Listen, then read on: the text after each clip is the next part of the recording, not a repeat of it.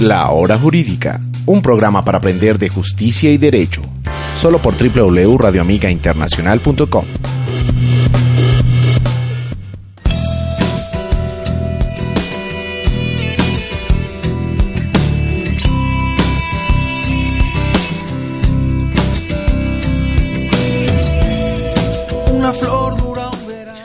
Buenas tardes a todos nuestros radioamigos que en este momento se sintonizan con nosotros. Aquí estamos como todos los miércoles acompañándolos en su programa La Hora Jurídica. Hoy tenemos unos invitados como siempre muy especiales que nos van a hablar de estas temáticas actuales situaciones que van ocurriendo en el día a día y que tienen mucha relación con el derecho y todos los devenires que en el mismo se presentan. Sin más preámbulo, me permito presentarles a Camilo Rincón. ¿Cómo estás, Camilo? Hola, David. Muchas gracias por la presentación y pues muy contento, la verdad. Eh, tenemos noticias de la Universidad de la Gran Colombia que vamos a comentar más adelante, pero que nos tienen muy contentos y muy motivados para seguir trabajando también por la universidad. Entonces, ya denotamos que Camilo nos tiene una chiva. Bueno, vamos a ver chan, qué nos sale. También tenemos a Juliana. ¿Cómo estás, Juli? Hola, ¿cómo estás? Bien, ¿y tú? Buenas tardes a todos los que nos escuchan a esta hora y un gusto estar otra vez acá en la mesa. No, no, con mucho gusto, estás tu mesa. el programa es de todos y para todos. También el día de hoy tenemos una invitada que normalmente nos acompaña en nuestro micrófono como la eh, especial, como la chica de nosotros. Pero hoy es nuestra invitada. por, por, el cariño que te tenemos. Camila Zambrano. No, muy contenta de estar aquí. Yo, si no, me muero por decir la noticia. Y es que eh, el día de hoy notificaron a la universidad. No, no, no, esa chiva, ah. no me enteras, dale, dale, es tuya. Dale. El día de hoy notificaron a la universidad de que tenemos un nuevo programa de comunicación social y periodismo de la, la resolución del ministerio. Así que estamos muy contentos por esa noticia. Estamos súper comprometidos. Si se puede, yo hago la, eh, el pregrado en esa carrera aquí en mi universidad. Y muy contenta por esa noticia y muy contenta también de estar acá en el programa hablando de un tema que me interesa mucho y que me gusta muchísimo. Entonces ya saben, inscripciones abiertas en la Universidad de la Gran Colombia para estudiar este nuevo programa de periodismo y comunicación social. Y también tenemos al doctor Ramiro, él nos acompañó el programa pasado y quedamos encantados con sus intervenciones. No, y la fanaticada y los oyentes. La fanaticada, por ahí muchas fans escribieron, entonces doc, pues su merced dirá. Muy buenas tardes para todos, muchas gracias y quiero congratular a la universidad y a toda la comunidad universitaria por eh, la aprobación de este nuevo programa profesional que creo que abre una ventana de oportunidades muy importante para la universidad y para nuestros estudiantes. Doctor, y un saludo también para todos sus fans. Pero por supuesto, saludos a toda la fanaticada. Gracias. Bueno, recuerden que nos pueden escuchar a través de www.radioamigainternacional.com, a través de la app en Google Play de Radio Amiga Internacional, a través de nuestro Facebook. Estamos en live. Pues sintonícenos por Radio Amiga Internacional y por la hora jurídica y también por WhatsApp. Estaremos recibiendo todas sus inquietudes. Al 321-468-6794. 321 321-468-6794. Bueno, y pues no siendo más, nos toca hablar del tema del día, tema de actualidad. El día de hoy es un debate muy interesante que está surgiendo relacionado con el alquiler de vientres en Colombia. Entonces, pues desarrollemos un poco más la temática. ¿Qué podemos entender por el alquiler de vientres? Bueno, es muy importante eh, enfatizar que el programa de hoy va dirigido para todas pues eh, este programa va dirigido para las mujeres porque pues efectivamente son ellas las que pueden quedar en embarazo, pero también va dirigido para todos los padres que quieren, eh, digamos que quieren y no tienen la posibilidad de tener hijos. Y es esta posibilidad que se genera a través de, mm, pues, no, no como tal del derecho, sino que se generan prácticas eh, diarias y es más como la costumbre que se ha generado de que se presta como pues lo dicen el alquiler de vientres, se presta el vientre para que tenga un hijo, pero esto tiene consecuencias jurídicas que pues es lo que vamos a entrar a establecer el día de hoy. Pero entonces, ¿cómo funciona este tema? Básicamente estaríamos hablando de que una persona toma como si fuese eh, cualquier otra clase de objeto un vientre prestado. Bueno, jurídicamente hablándolo, eh, la Corte Constitucional no tocó muy a fondo el tema del alquiler, pero sí lo que hizo fue hablarnos un poco en qué consiste el alquiler de vientre, o la subrogación de vientre. Lo que nos dice la norma o lo que nos insta la Corte Constitucional y, la doctrina de algunos países y de nuestro país, en el caso de, de, algunos, de algunos académicos, es que el alquiler de vientres es aquella figura en que una mujer decide alquilar su vientre, decide prestar su vientre para que en ella se fecunde a, unas, a, un, a un pequeño ya dependiendo del tipo, el tipo de fecundación o el tipo de inseminación artificial o el tipo, la técnica de reproducción asistida que se va a utilizar en ella. Digamos, es básicamente es buscar a una persona o cuando una persona únicamente alquila su vientre, presta su vientre para que dentro de ella se geste al niño y que una vez ocurrido la gestación y una vez ocurrido el parto, esta persona entregue al niño a aquella que tuvo, digamos, esa voluntad en principio de, gestarlo y de procrearlo, por así decirlo. Pero jurídicamente, en, ese sentido, ¿quién sería el papá o la mamá del niño o de la niña? Porque pues están prestando el vientre, pero ¿quién sería en ese caso eh, el que sería titular de los derechos del niño o la niña, doctor? En realidad eh, estamos en uno de esos puntos que tiene muy poca regulación. De hecho, lo único que ha existido, según recordó Camila hace un momento, es que la Corte Constitucional, en un fallo de tutela, pretendió dar algunas pautas sobre el tema. Sin embargo, la discusión es muy compleja porque estamos frente a una ausencia total de regulación legislativa, lo cual per se no implica la existencia de un estado de cosas inconstitucionales. Me explico un poco. La Corte Constitucional ha desarrollado la doctrina según la cual la ausencia total de regulación normativa no genera un estado de cosas inconstitucionales, mientras que la regulación legislativa parcial sí puede dar lugar a declaraciones de inconstitucionalidad.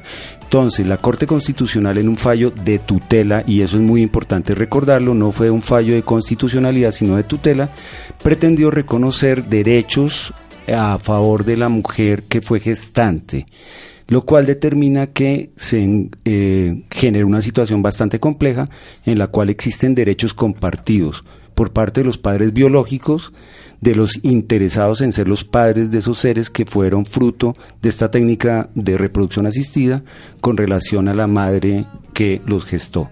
Se le reconocieron derechos a la madre gestante, independientemente de que previamente hubiera existido la declaración de voluntad de ella de simplemente ser la portadora de los gametos para que llegara a feliz término el embarazo. O sea, básicamente, eh, para los radioamigos que en este momento nos sintonizan, lo que el doc nos estaba explicando es que el Congreso de la República en principio es el que tiene que establecer la regulación pertinente de este tipo de situaciones, específicamente el alquiler de vientres. Sin embargo, no hay nada hasta el momento. Y por eso la Corte Constitucional tomó esta facultad y ha establecido una serie de parámetros para desarrollar el alquiler de vientres, ¿verdad?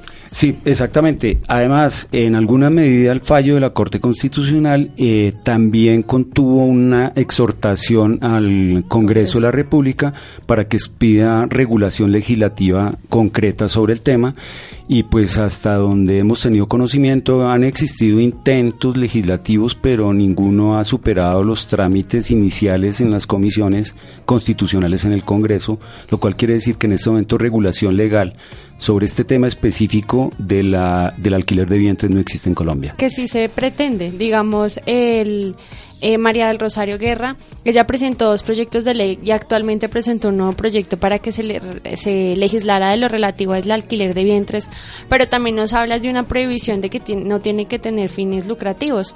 Es decir, que de manera voluntaria una de, la, voluntaria una de las mujeres o la mujer quiere ayudar a esta pareja para, que, para concebir el niño para gestar al niño y no concebirlo. Y en ese sentido, pues ella entrega al niño después de una serie de actividades. Ahora bien, eh, se critica mucho la práctica y yo lo veo es por el tema de si es un contrato, si el niño es objeto o no es objeto del contrato. Y digamos, lo que pasa también en la sentencia es que ocurrió, no se estudió muy a fondo el tema del alquiler de vientres y es porque la mujer que prestó el vientre también eh, donó en cierta medida uno de sus óvulos para uno de los niños. Es decir, eh, como tal, ella no alquiló el vientre. Ella genéticamente y biológicamente y jurídicamente, que es esa presunción que tenemos de que madre es la que hace trabajo de parto, que ya está un poquito, digamos, desdibujada, se evidenció que la, la persona que acudió a la acción de tutela sí era la madre biológica del niño. Pero de todas formas, el hecho de, digamos, el hecho de que preste, digamos, no prestó los órganos, pero sí prestó la barriga. O sea, sí prestó O sea, como no tal el prestó como tal su óvulo para que, se, para que el niño se, se formara, pero sí prestó... O sea, eso es lo que pasa con el alquiler de vientres. Se Sí. supone que eso es lo que debe hacer el alquiler de vientres. Es que usted únicamente me va a subrogar su vientre. Usted, no- bueno, no el tuyo porque no puede. Pero no Una seamos mujer. en la mesa, Es por un favor. comentario sexista, podría decir. Sí. Camila, estoy. Bueno, pues no sé hasta qué punto puedas concebir. Pero en el ejercicio es que de eso se trata la subrogación, es únicamente el prestar ese vientre, alquilar ese vientre, ese donde se va a concebir ese niño que por una técnica de todo este tema de la concepción, sin entrar a ponernos a debatir tampoco de si el no nacido tiene derechos. No, pero son- aquí yo, Pero yo ahí- planteo un debate y es lo mismo que eh, tú me dices, "U- tú no puedes porque eres hombre. Precisamente otra persona que es mujer sí te está prestando el vientre y ella sí puede porque es mujer. Entonces, ahí no habría también que sopesar. Pero entonces, ok, es complicado. Demuestra la existencia clara de unas asimetrías que no son esencialmente inconstitucionales porque la verdad es que la Corte Constitucional ha desarrollado sólidas líneas jurisprudenciales indicando que sí es posible dar tratamientos asimétricos dependiendo del género al cual pertenezca el ser humano. Es decir, en contextos tales como el de violencia intrafamiliar, eh, beneficios de casa por cárcel, eh, garantías al inmueble de mujer cabeza de familia, la Pensiones Corte también. Constitucional y en pensiones, la Corte Constitucional ha determinado la legalidad y la constitucionalidad de dar un tratamiento diferencial dependiendo de si se es hombre o si es Eso es mujer. Pero es acá sí tenemos un que- problema difícil porque si no se ha legislado sobre la materia. No y- se ha legislado, Cami, pero sí hay iniciativas al respecto. Uno, para evitar la comercialización y el mercado de, del alquiler humanos. de vientres. Otra problemática es la cosificación de la mujer y del no nacido. Y la tercera yo creo que va más en un aspecto moral. Como mamá yo te digo, si yo presto mi vientre y hago este tipo de prácticas, para mí va a ser muy difícil gestar a un niño nueve meses, ir a controles, sentir, es, es, es algo más emocional, es algo más es bonito, más íntimo. interno. Por- e, pero Sí, por eso la Corte tú- hablaba de que fueran mujeres que ya hubieran tenido hijos. No, es es- una de, es- los, de las, digamos, iniciativas que, que propende el Congreso y es que como ya han tenido hijos, entonces es todo un ¿Les va a doler procedimiento. menos? No, No, no no es- dolor de moral de entregar se al niño. desprender más Yo fácil creo del que niño. sí. No, no, no es eso. Yo creo que es más el, el es la motivación de que yo quiero apoyar a otras personas también para que sean padres. Pero Cami es difícil porque yo Sí, ya obvio. tuve mi Yo no hija, soy madre, no- yo ya no tuve sé. mi hija y si yo hago ese tipo de prácticas me va a doler mucho más por lo mismo que ya tuve mi hija. Yo no voy a entregar a otro bebé que crié durante nueve meses. Fui a controles, fui a ecografías, lo estuve alimentando, entonces yo Incluso- no, yo, yo María Juliana no me prestaría para esas prácticas y sería mucho más difícil. Y de mí. hecho ayer hicimos una encuesta, ayer hicimos una encuesta y efectivamente todas las mujeres decían que no prestaban su vientre. Y vean Sí, que mayoría. es más la conexión maternal, es esa conexión que se crea en, en, el- en la etapa de gestación. Críticamente podemos eh, realizar una especie de mm, como contraposición a esta sentencia de la Corte Constitucional en la medida en que qué tan a profundidad realizaron ellos un estudio acerca de este tipo No de factores. sé. Por ejemplo, la relación emocional, si bien es cierto, estricto sensu jurídicamente, no está considerada, pero es un aspecto realmente importante. Entonces, em, ¿qué aspectos o cuáles son los fundamentos que está tomando la Corte Constitucional para fallar en este tipo de casos? Y por eso ahí la- se presenta la, esa parte coyuntural de, de esa conexión maternal con la cosificación del no nacido de, de- de la mamá. Pero de todas formas no debemos olvidar que estamos en un sistema jurídico esencialmente voluntarista en el cual se le rinde culto a la autonomía de la voluntad y si una persona inicialmente otorgó su consentimiento para ser la portadora de gametos correspondientes a otras personas, el día de mañana debería dársele cumplimiento a esa declaración de voluntad, así se produzcan arrepentimientos posteriores derivados del establecimiento de ese vínculo afectivo entre el ser que se gestó y la persona que fue gestante. Cosa que no se puede, porque ahí creo que una parte que dice que no se puede retractar. Una vez hecho ese tipo de en otros contrato, no se países puede depende retractar. del país porque es que en digamos en Colombia como ya lo hemos dicho acá no está ni no está ni prohibido ni permitido pero hay algunos países en donde ocurren digamos diferentes circunstancias digamos en Inglaterra se, se habla o se indica que efectivamente la persona que nazca de este tipo de prácticas va a tener como madre a la persona que, que, que, lo gestó sin tener en cuenta el tema de los gametos ni nada por el estilo. Y ya después como ocurre con otros países y es un trámite del reconocimiento de, de la, del nacimiento de ese hijo, el reconocimiento de los derechos de filiación sobre ese niño una vez este nazca después del procedimiento de la técnica. Es decir, hay distintas posturas y es que en unos no se prohíbe ni se permite esta práctica, en otros se prohíbe expresamente la práctica y no se admite este tipo de circunstancias. Hay otros países y es lo que pasó, digamos, en Argentina con ocasión al nuevo Código Civil de, del 2015 y es que se está permitiendo que este tipo de prácticas se hagan y que exista un, un algo relativo, o sea, que no se desdibuje un poco lo relativo al consentimiento que dio la madre, pero que en una cierta medida tampoco se le, se le quite la posibilidad de que ella pueda reclamar al niño, que es básicamente los términos que nosotros acá en Colombia manejamos para uno como madre impugnar uno la maternidad o como padre, que debería, digamos, debería por tanta ambigüedad que existe en esta práctica es lo que de pronto deberíamos o el Congreso tendría que, eh, digamos, pellizcarse y decir, bueno, está pasando esto, ¿cómo lo vamos a hacer? Porque actualmente pasa, actualmente hay gente que acude al reconocimiento con testigos, al reconocimiento para eh, para que el niño diga que sí es mío y que no es de otra persona. Entonces es como todas esas figuras.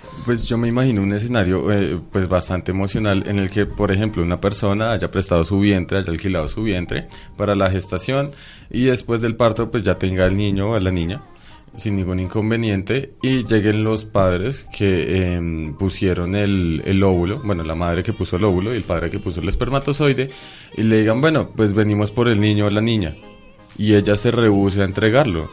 Creo que sería una situación como muy difícil, ¿no? El problema es eh, si lo que hubo al comienzo fue un contrato, la necesidad de darle cumplimiento o no darle cumplimiento a ese contrato. La verdad es que los jueces de familia en ese sentido, eh, y concretamente fue algo que medianamente abordó la sentencia de la Corte Constitucional, es que el contrato sí existe, el contrato sí es válido, ese contrato hay que darle cumplimiento, pero tiene, digámoslo de alguna forma, una obligatoriedad relativa, en la medida en que la persona que fue gestante no se desprende completamente de los derechos que pudieran corresponder a esa maternidad natural que le corresponde a la madre que alquiló el bien. Pero entonces sería más difícil, conforme esos derechos que se adquieren eh, parcialmente, sería más difícil al transcurrir el tiempo desprenderse del niño que gestó, ¿no? Pero por supuesto, y para el niño es un problema bastante grande de identificación y identidad, porque finalmente quién es padre, quién es madre, y no nos olvidemos que en la etapa de la adolescencia se presentan muchos conflictos entre los hijos y los padres y si se le introduce esa variable adicional de tener dos padres y dos madres, pues va a ser un motivo mayor de agresividad y de conflicto por parte de los adolescentes en relación con quien los está pretendiendo criar. También hay una hay como un paralelo o una discusión entre gestación o maternidad subrogada y adopción. ¿Por qué sí esto y por qué no Pero esto? Yo critico en la en yo critico un poco el tema de no no habría lugar a un tema de adopción porque se supone que la adopción no se está relacionando o está jurídicamente indicando una relación que uno tiene con una persona que biológicamente no la tiene eso es la adopción. Y en estos casos de alquiler de vientres, en las técnicas de reproducción en donde tenemos un gameto que no es el mismo del de la madre, o sea, el óvulo no es el mismo de la, el óvulo de la mujer no es el mismo de la mujer que hace la gestación existe una relación biológica entre esa persona que donó su óvulo y el niño que se está gestando. Y eso tiene una misma protección constitucional y es lo relativo a que las los hijos no pueden ser separados de sus madres biológicas o de su familia biológica. Y está en las declaraciones universales de derechos de los niños. Exactamente. Entonces, ¿hasta qué punto el tema de la adopción es un... O sea, no sería una opción para este tipo de personas que acuden a la práctica porque el principio básico de la adopción es generar una relación en personas que biológicamente no lo tienen. Y entonces nos encontramos con una relación de que efectivamente no hay, tú, tú como o la mujer que, eh, que alquila su vientre no tiene relación biológica con el niño y se lo va a quedar. Y tenemos una protección constitucional que dice que no pueden ser separados los niños de su familia biológica. Entonces ahí es donde encontramos ese choque de circunstancias de que o es el tema emocional o es el tema jurídico de que efectivamente no podemos separar a su madre biológica, o es el tema de que como no sabemos qué hacer, entonces adoptémoslo. Y creo que ese es acudir a esas vías, de hecho, lo que ha generado tanta angustia en las personas que acuden al alquiler de vientres. Y además la adopción, suponiendo que el esperma sea de un sujeto anónimo y el óvulo sea también de una sujeta anónima, la adopción respecto de las personas que tomaron el eh, vientre en alquiler sería absolutamente imposible porque, el, Código de Infancia y Adolescencia prohíbe los consentimientos ah, para que adopten personas determinadas, lo cual introduce un nuevo impedimento legal en ese campo. Yo sé que es un poquito complicado, pero pongámonos en el papel del legislador, en caso de que nos, pues digamos que nos toque hacer eso. Eh, yo le les planteo este eh, punto para que ustedes me den su punto de vista de ustedes cómo lo harían, ustedes cómo implementarían este, eh, este tema de la maternidad subrogada, porque es un tema muy complicado que si, la, si bien la Corte Constitucional no lo ha implementado, ya tiene la tarea del Congreso para hacerla. Entonces, démosles ideas a ver qué, qué sale de esta conversación. ¿Qué dicen ustedes? Eh, yo pienso que esto debería ser motivo de una ley estatutaria, no puede ser una ley ordinaria porque están involucrados derechos fundamentales. Eso implica en términos de trámite legislativo en el Congreso, la existencia de unas mayorías superiores y de una votación durante toda una legislatura. No se puede aplazar de legislatura a legislatura el trámite de, las leyes estatutarias. Que fue por eso que los proyectos de ley no avanzaron en materia de maternidad subrogada. Y además esas leyes estatutarias son sometidas sometidas a un control de constitucionalidad previo antes de su vigencia por parte de la Corte Constitucional. Entonces, eh, prácticamente estaríamos en otro escenario un poco más complejo y es el de establecimiento de una política pública en materia de alquiler de vientre y las políticas públicas se caracterizan generalmente por un compromiso interinstitucional y en este caso sería el ejecutivo, el legislativo y el judicial que fueran en el mismo sentido para poder llegar a establecer una legislación clara sobre el tema. Indudablemente la ley que llegara a plantearse no debe ser demasiado larga ni demasiado compleja porque entre demasiada sea la regulación es más fácil que se preste para discusiones que no van a permitir que se establezca legalmente una filiación verdadera. Vean qué tan importante es este tema del alquiler de vientres, que ah, tiene un impacto económico muy importante que debemos tener en cuenta. Hay cifras que establecen que por prestar el servicio de alquiler de vientre, en Colombia se está pagando alrededor de 4 mil y 10 mil dólares. ¿Cómo les parece esta cifra a los de la mesa? Es una suma similar a la que se cobran por parte de las casas de adopción. Perdón, preciso algo, las casas de adopción no pueden cobrar, pero en la realidad reciben donaciones, que digamos es una forma velada de estar cobrando, y por supuesto que estamos frente a relaciones contractuales porque la donación es un contrato. Entonces, digamos que la ley que se propondría tendría que partir de la base el establecimiento de ese contrato de donación de los óvulos que va a generar unos derechos que deberían ser irrevocables a favor de quienes tomaron en, alquiler el vientre para efectos de que quede definitivamente establecida la afiliación. Indudablemente que se van a generar problemas por la idea que se produce a lo largo de la gestación entre la madre gestante y el hijo, pero indudablemente deberíamos también ponderar, y aquí entra este otro elemento en juego y es la ponderación, cuáles son los intereses superiores del menor y recordemos que la Constitución colombiana establece como principio constitucional para Colombia el de la prevalencia de los derechos de los menores sobre los derechos de los mayores. Entonces la madre puede no querer separarse del hijo, pero si es lo mejor para el hijo, indudablemente debería ser el derecho de ella por el derecho de Pero la Corte Constitucional también se contradice porque ellos dicen listo padres biológicos son los que aportan sus células para reproducción, pero legalmente la que va a prevalecer es la madre que lleva dentro de su vientre al, al bebé. Entonces ahí se está contradiciendo sobre los derechos del menor. Que no es la corte, sino es la norma que hemos aplicado. El decreto 1260 nos habla, el artículo 49 habla de una presunción y es derivada del certificado de nacido vivo que apoya a que el médico lo expide conforme al enfermero o al médico que apoyó a la madre en el parto. Específicamente ese artículo ya enuncia madre, no enuncia mujer, enuncia madre.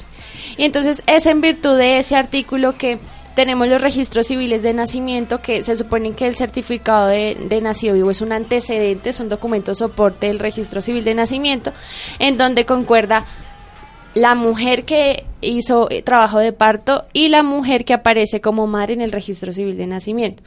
Y es como la crítica que uno le hace a la norma relativamente a que están existe una presunción que consanguíneamente y biológicamente no está acorde con la realidad. Y es lo que un poco la Corte intenta como analizar. Pero obviamente en principio, por lo que dice el doctor Ramiro, es una acción de tutela. No se está estudiando a profundidad el alquiler de vientres porque, de acuerdo con lo que dice la Corte, en, en ese caso no pero el alquiler de vientres porque la señora sí prestó sus óvulos y también prestó, es decir, ella sí es madre de los niños que nació. Y aparentemente el caballero que es el padre colaboró colaboró con digamos la inseminación de manera muy activa porque prefirió la engendración real y biológica a los procedimientos de probeta. Exactamente. Pues Entonces es como... podríamos entender esa decisión que Dependiendo de la edad y de la belleza del alquilante del vientre, por supuesto. Y entonces ese es el debate, pues actualmente, y era lo que se estudiaba un poco en, en la especialización de Derecho de Familia de la Universidad de la Gran Colombia, es que eh, actualmente la Registraduría Nacional del Estado Civil expidió una circular en donde se modifica el registro de las personas, de los hijos nacidos de parejas del mismo sexo.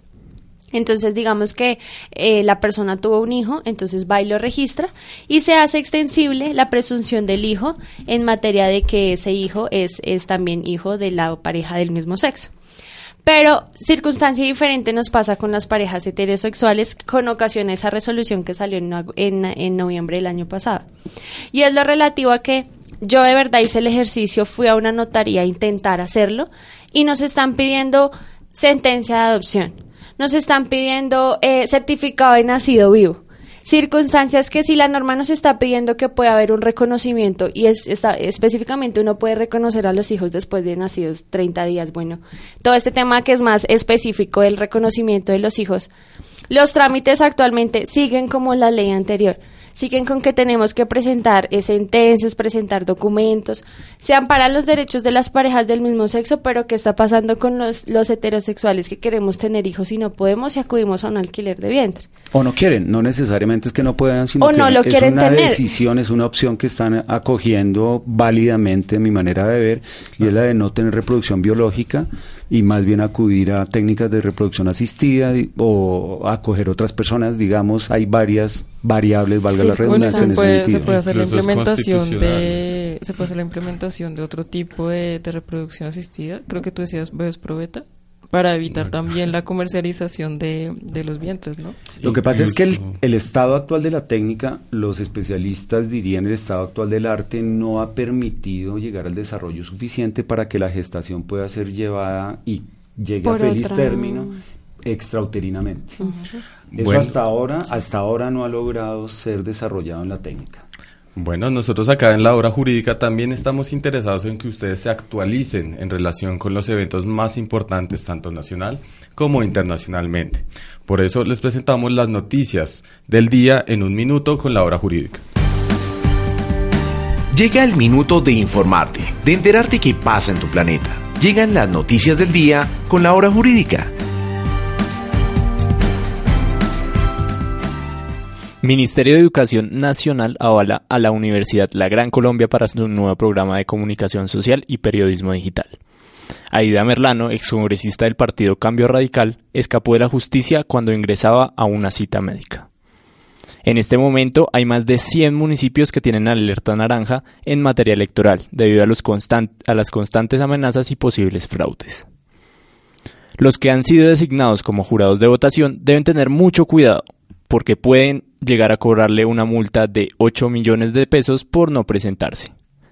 Corpo Amazonía manifestó que hace falta más integración para proteger de forma más efectiva el Amazonas. En este momento se encuentra cursando un proyecto de ley en el cual los bachilleres tendrían que plantar cinco árboles para poder graduarse.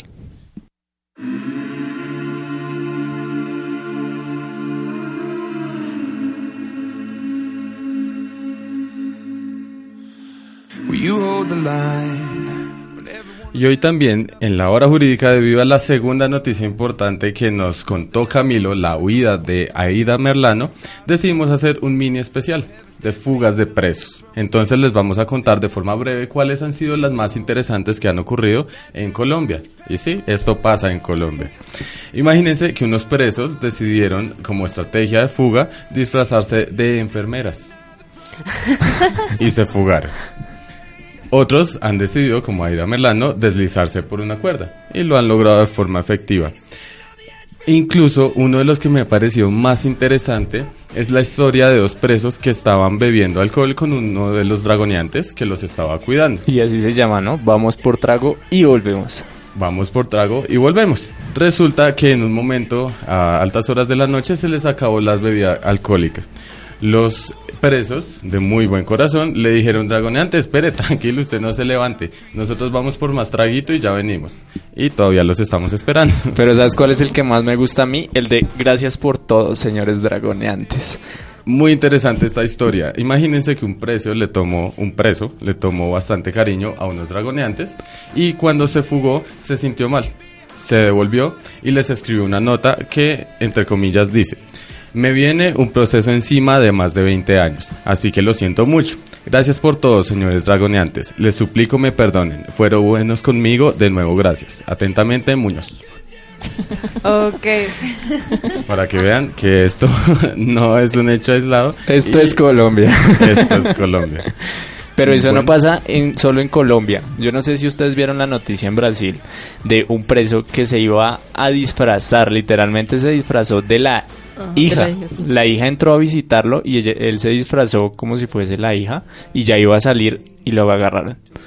Bueno, Entonces ¿viste eso no pasa. Creo que falleció. Sí. Fallece- sí, ah, sí. sí, se suicidó, así es. Sí, señor. Bueno, como vemos, estos temas pasan alrededor del mundo y debemos ponerles más atención. De pronto encontramos ahí posibilidades de generar un cambio positivo. En materia del alquiler de vientre encontré una cuestión muy interesante y es que eh, dentro del proyecto de ley que estábamos mencionando o dentro de una de las iniciativas que se estaban adelantando, se quería establecer que las personas que usaran este tipo de práctica por fuera de los parámetros legalmente establecidos fuesen sujetos de una sanción en materia penal. ¿Ustedes qué piensan? La verdad es que eh, sanciones penales en relación con mm, adulteraciones del Estado civil han existido desde siempre. Eh, lamentablemente mm, en Colombia se ha convertido en costumbre juzgar la eficacia y la eficiencia en la actividad del Congreso por el número de leyes que expida. En realidad eso no sería absolutamente indispensable porque, por ejemplo, si alguien registra como su hijo a quien no lo es, está ya incurriendo por lo menos en una conducta punible que podría ser tal vez tipificada como una falsedad, ¿no es cierto? Y en alguna época... eh, se estuvo dando tratamiento penitenciario también a otra conducta que se consideraba punible, que era la suplantación del Estado civil. Entonces, pues digamos que no es necesaria la expedición de una ley nueva, eh, simplemente es echar mano de normas preexistentes para aplicarlas en casos concretos. Pero hay, yo creo que una discusión que mucha gente ha, digamos, eh, evitado realizar en este tema y es el de considerar tradicionalmente que los contratos que vinculen partes del cuerpo humano o la totalidad del cuerpo humano se consideran ilícitos pero creo que la Corte Constitucional en Colombia no ha declarado inexequibles contratos de seguros sobre partes del cuerpo humano. Es decir, que sí existen contratos sobre partes del cuerpo humano y quizá uno de los ídolos del género femenino como James Rodríguez, no podríamos negar que seguramente tiene más eh, asegurada su pierna izquierda que su pierna derecha y ese contrato es plenamente válido, plenamente eficaz. Entonces, porque si eso es posible en ese sentido, tenemos que entrar nosotros a descalificar por objeto ilícito un contrato de alquiler de vientre. Creo que la discusión no podemos entrarla en ese tipo de argumentos de que es que eso va contra la moral, porque pues además existe definitivamente ya una gran eh, tradición contractual en materia de trasplante de órganos, porque los órganos se donan, quien los recibe recibe eso donado, pero a su vez muchas veces realizan unas donaciones económicas al banco de órganos. Es decir, que son dos contratos de donación de por medio para tratar de eh, desligar cualquier tipo de remuneración de por medio, aunque en la realidad sí se está presentando esa remuneración. Yo creo que, perdóname, yo creo que la dificultad es porque en el alquiler de vientres uno no dona nada. Uno solamente está usa- utilizando una parte de su cuerpo. No, lo- no está donando óvulos, no está donando nada. Y creo que eso dificulta un poco más el estudio de si, si se puede entrar o no a, a, digamos, a debatir sobre lo relativo. Así, hay una ley que nos habla de la donación de gametos y todo este tipo de, que- de temas y cómo deben operar las unidades de reproducción, cómo debe ser la crioconservación de, este tipo de, de, de elementos o de componentes anatómicos y por eso es que también encontramos una dificultad y es la relativa a que el vientre no es, o sea, no se dona el vientre, se alquila el vientre. No, no estamos, eh, yo no estoy, digamos, eh, separándome de un componente anatómico, sino que únicamente estoy utilizando una parte de mi cuerpo. Y creo que eso dificulta un poco más el ejercicio de esta Sí, práctica no. jurídica. Pero Sí, eso no, se podría asemejar a un contrato de modelaje de manos o de modelaje de cara o de modelaje de piernas, que son contratos que existen y que son plenamente claro. legítimos, son legales a la luz de la legislación Pero va un poquito más allá, digamos, eh, haciendo una conexidad en un hipotético caso en materia de seguros. Tú aseguras no porque vayas a donar o te vayas a desprender de cierta parte de tu cuerpo, sino esa parte va a prevalecer tu salud, tu bienestar y también el del, el que está por nacer.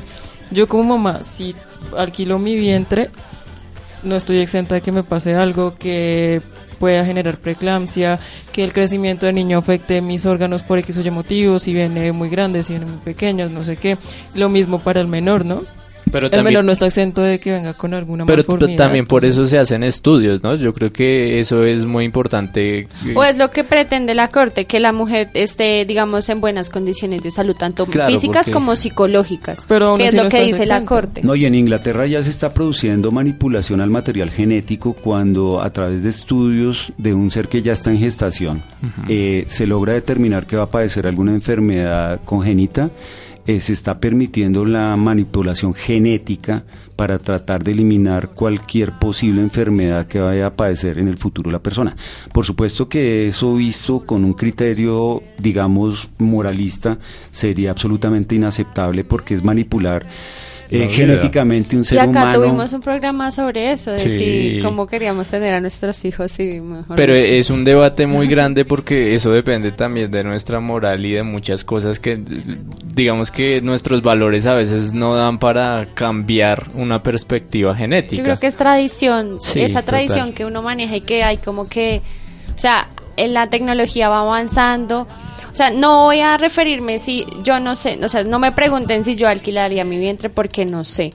No me pregunten si yo abortaría porque no sé, porque yo no he sido no he sido madre. No me pregunten si yo acudiría a este tipo de técnicas para que mi hijo, mejor dicho, naciera perfecto como yo lo quisiera. No lo sé en este momento. Pero no hay que negar que indudablemente lo que está sucediendo con las tecnologías y con la, la asistencia científica es que nos está permitiendo que en cierta medida mejoremos nuestra calidad de vida y nuestras condiciones de vida, la de nuestros hijos y la de nuestro entorno familiar.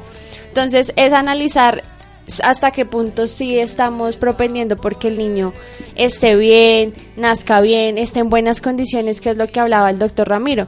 Sí, con la mujer con la que se quiere quedar el niño, que en realidad, yo debato, en realidad no es la madre del niño porque solo prestó el vientre, ella no tiene contenido genético sobre el niño, entonces no tiene ningún derecho, pero digamos o presumamos que sí es la madre, que no lo quiera dar, pero el niño con ella no pueda cumplir con, digamos, temas, no sé si económicos, temas psicológicos, no pueda, digamos, fortalecer o hacer que ese niño nazca en buenas, con, eh, tenga una mejor vida, una calidad de vida, pues entonces analicemos las circunstancias de las personas que acudieron a ella para el, para el alquiler. Y es que desde el punto de vista de un posible debate judicial concreto entre quién es la verdadera madre, se podría prestar a una discusión bastante interesante y es, la mujer que hizo el trabajo de parto y que de conformidad con la legislación es la madre, ¿sí? Eh, Estatuto del Estado Civil de las Personas, en un momento dado, si se practican pruebas de ADN y el óvulo no era de ella, indudablemente que va a ser descartada la maternidad. Entonces, en ese caso, el juez se vería casi que impelido a declarar impugnada esa maternidad. Sobre todo teniendo en cuenta que para muchas personas la prueba de ADN regulada por la ley 721 del año 2001 se ha convertido casi que en la prueba exclusiva para determinar quién La es el padre y quién es la madre, porque el tema de la afiliación social que es algo que está en algunas propuestas de desarrollo legislativos modernos para Colombia, aún no ha sido abiertamente aceptada, existen algunos fallos, pero en temas de seguridad social para reconocer pensiones de sobrevivencia, por ahí se anuncia la existencia de una sentencia de la Sala Civil de la Corte Suprema de Justicia que reconoció derechos sucesorales a un hijo de crianza, ¿sí? Pero digamos eso tampoco está regulado. La cuestión claramente es, ¿estamos frente a algo que no existe y necesitamos crear una legislación que lo establezca o estamos frente a una situación que ya viene ocurriendo y tenemos es que ver cómo la vamos a regular? Yo me inclino mucho más por la segunda opción, porque indudablemente eso ya viene existiendo. Y por ejemplo, en este tipo de escenarios, ¿cómo estaríamos hablando de una eventual responsabilidad tanto de la madre gestante como de la madre y el padre que están eh, pues dando el óvulo y el espermatozoide en últimas. ¿Qué quiero decir con esto?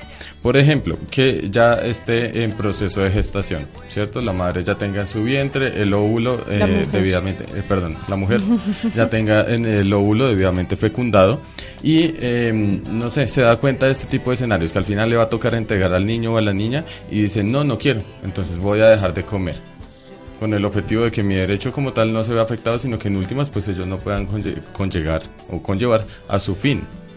Pero estarías eh, incurriendo en un incumplimiento de contrato y ella entraría las penalidades sobre, sobre lo que se pacte, ¿no? Pero las penalidades son penalidades, no son compulsiones a cumplir el contrato.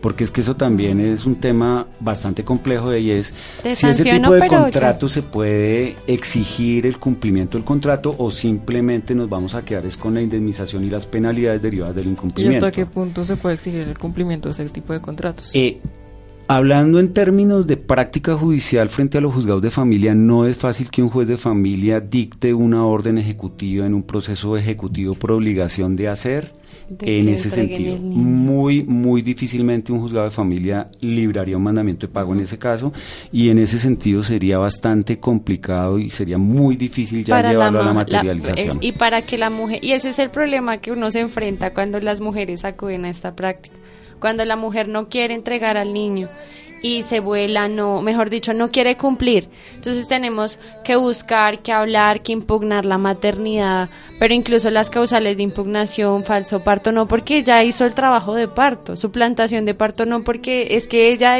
igual ella fue la que dio a luz, no, no opera en esas circunstancias. Pero el tema del ADN Sí, sí, claramente. Pero entonces es el inconveniente o es el limbo jurídico en que muchas veces las mujeres se abstienen de, de hacerlo y mejor van a la notaría, en las notarías que sí admiten y hacen el reconocimiento de forma después de los 30 días, incluso en una había hecho diciendo que el hijo es de ella, que ella hizo el trabajo de parto para tener al niño, para hacer no, no, no creo que sea pues conveniente para la audiencia dejar de decirles toda la verdad.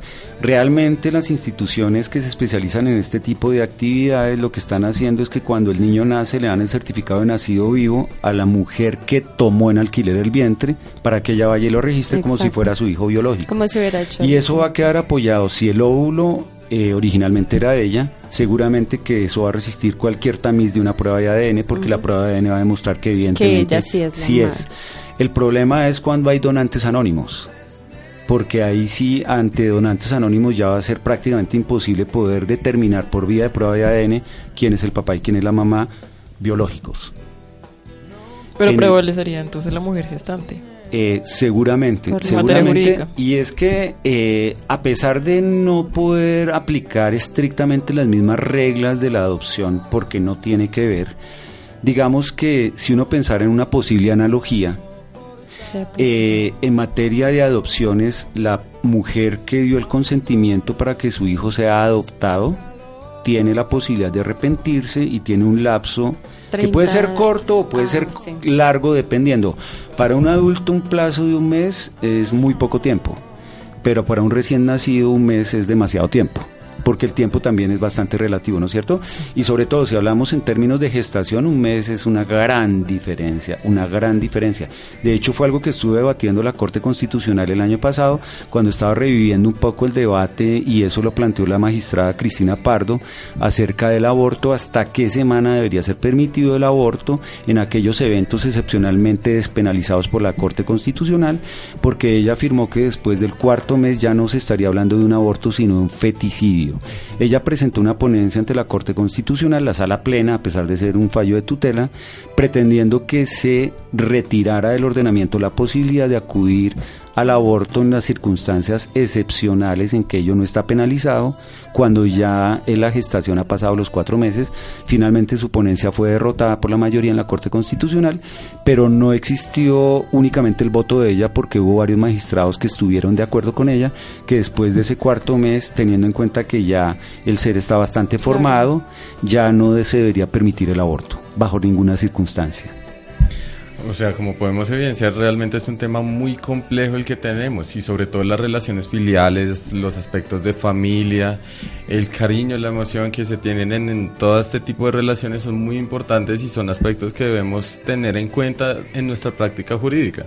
Y pues no solo en nuestra práctica jurídica, sino en cuestiones cotidianas. No necesariamente esto nos compete a todos los abogados, sino cualquier persona podría estar inmersa, bueno, cualquier mujer podría estar inmersa en una eventual situación de alquiler de vivienda. También pareja, la pareja. Bueno, sí, y también sí, sí. entonces en esa medida podríamos abrir el debate de las personas trans. ¿En qué medidas van a verse beneficiadas o perjudicadas? En Estados Unidos un caso bien interesante y es que una pareja de dos personas trans querían tener hijos y la mujer que se transformó a hombre quedó embarazada eh, con su propio material. Es un enredo bastante complejo. es un enredo bastante complejo porque, porque finalmente eh, puede uno recibir su propio material genético y ahí sí podrá decir este hijo es mío y solamente mío. Claro, mío. Por soy, porque soy cualquier... madre y soy padre al mismo Exactamente. tiempo. Podría decir es perfecto, sí, porque es mío, entonces yo lo hice solo. Depende si es tuyo Como o ya no está tanto. contemplando la opción. no, pues sí. Pero, y digamos, ¿cuáles serían las consecuencias genéticas de, de eso? O sea, una inseminación con el mismo material genético.